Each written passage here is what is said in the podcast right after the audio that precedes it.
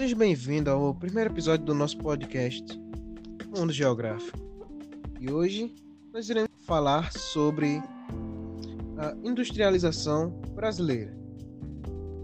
Eu sou Hudson Alisson, aluno, do, aluno de informática G2. E eu chamei um convidado para conversarmos sobre isso. É, o nome dele é Júlio César, um aluno do segundo ano informática G2.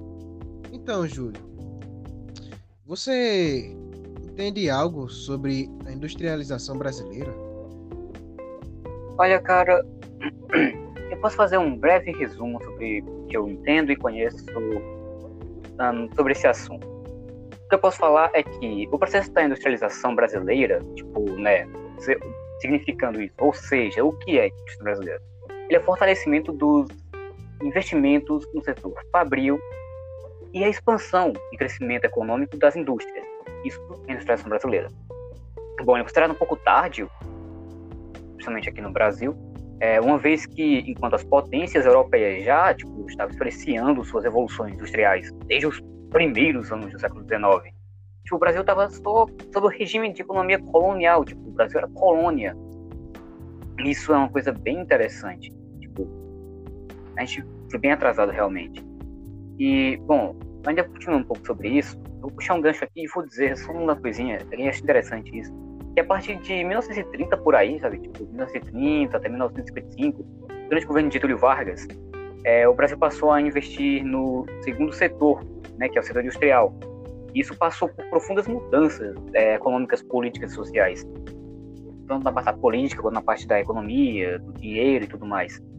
Só que mais tarde, o governo de Juscelino Kubitschek, grande Juscelino, saudoso, o país viu seu rumo industrial crescer muito exponencialmente. Uma coisa, tipo, não alarmante, mas tipo, BUM! Usando o famoso slogan dele, 50 anos em 5. Ah, saudades Kubitschek. E você, sabe o que é sobre isso? Tudo que você falou, e tudo isso que você falou é muito interessante. Mas você sabia que enquanto o Brasil teve Portugal como metrópole de 1500 a 1808, a implantação de indústrias foi proibida na colônia, a fim de evitar que ocorresse é, comércios da, de produtos e principalmente que o país é, conquistasse a autonomia financeira suficiente para uma possível independência. Por isso, é, durante mais de 300 anos, a produção do Brasil foi exclusivamente artesanal. É, salva o caso, o caso da, dos engenhos de açúcar, mas isso daí é, faz parte.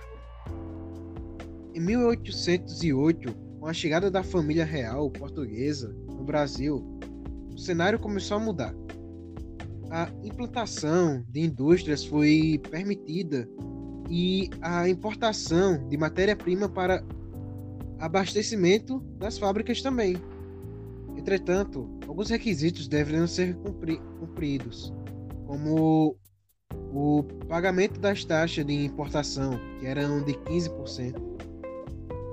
As primeiras indústrias surgidas no Brasil dedicavam-se à produção de tecidos, sabão, alimentos e também alguns outros produtos que, que não demandavam alto grau de tecnologia. Apesar do surgimento dessas indústrias, nesse período, até o último ano da década de 1920, o maior interesse e investimento econômico no país era direcionado para ampliação e exportação de café. Calma aí, disso? café? Café? Você tem noção de que a partir de 1929 o Brasil viveu uma grave crise do modelo agrário exportador por causa justamente do café?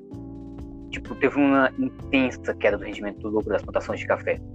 A crise do café basicamente fez com que os investimentos passassem a ser direcionados para atividades urbanas, como as industriais.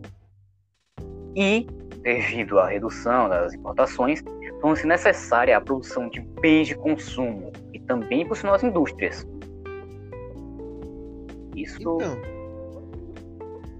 bem, isso é muito importante saber, mas então, você sabe algo sobre o início da industrialização? Bom, o que eu posso dizer é que entre 1930 e 1955, a indústria recebeu muitos investimentos dos ex-cafeicultores, aqueles mesmos crise. Bom, eles haviam acumulado lucros e, bom, com a crise do café, não investiram mais no setor agrário, então conseguiram deixar junto aquele pequeno capim. Além disso, outros fatores foram importantes também para possibilitar o crescimento da indústria no Brasil. Como, por exemplo, a chegada dos imigrantes estrangeiros, né, técnicas industriais, por exemplo, marketing ou anúncios, navios que levavam os produtos e tudo mais. Bom, tinha dificuldades na importação dos produtos em decorrência da Primeira Guerra Mundial, que já estava explodindo. E, tipo, o começo da formação da classe média urbana consumidora, que no caso, hoje em dia, são como cidadãos comuns que vão no mercado e compram as coisas e tudo mais. Isso é o que eu posso dizer por hora. Bem, mas também teve é, a industrialização brasileira teve uma consequência a transformação do espaço geográfico e mudanças em diversos aspectos sociais e econômicos, impulsionados pelo governo Getúlio Vargas. Pelo governo Getúlio Vargas? É, você, sabe, é, você poderia dizer algumas delas para nós? Bom, do Getúlio Vargas, com certeza. Bom, algumas que a gente pode citar, por exemplo, são a maioria dos meios de transporte, né? A maioria. Uma ferroviária, uma rodoviária, principalmente, mas tipo, fazer a baixa distribuição dos produtos. Um, a questão de companhia siderúrgica nacional também. Isso foi em 1942, 1947, se não me engano. Ah, e em Volta Redonda, responsável pela produção de metais, principalmente aço, que ficou matéria-prima para outras fábricas criação da campanha Vale do Rio Doce, empresa de exploração e mineração, o famoso Minecraft da vida. A criação da Petrobras, por exemplo, empresa estadual, produtora de energia, e até mesmo a criação das leis trabalhistas pelo governo de Getúlio Vargas. É... Mas é isso. Bem, acho que isso foi tudo que nós tínhamos para falar. Bem, é, se você gostou do nosso podcast, eu é, primeiramente, agradecer a Júlio por ter aparecido aqui. Obrigado, Júlio. Nada.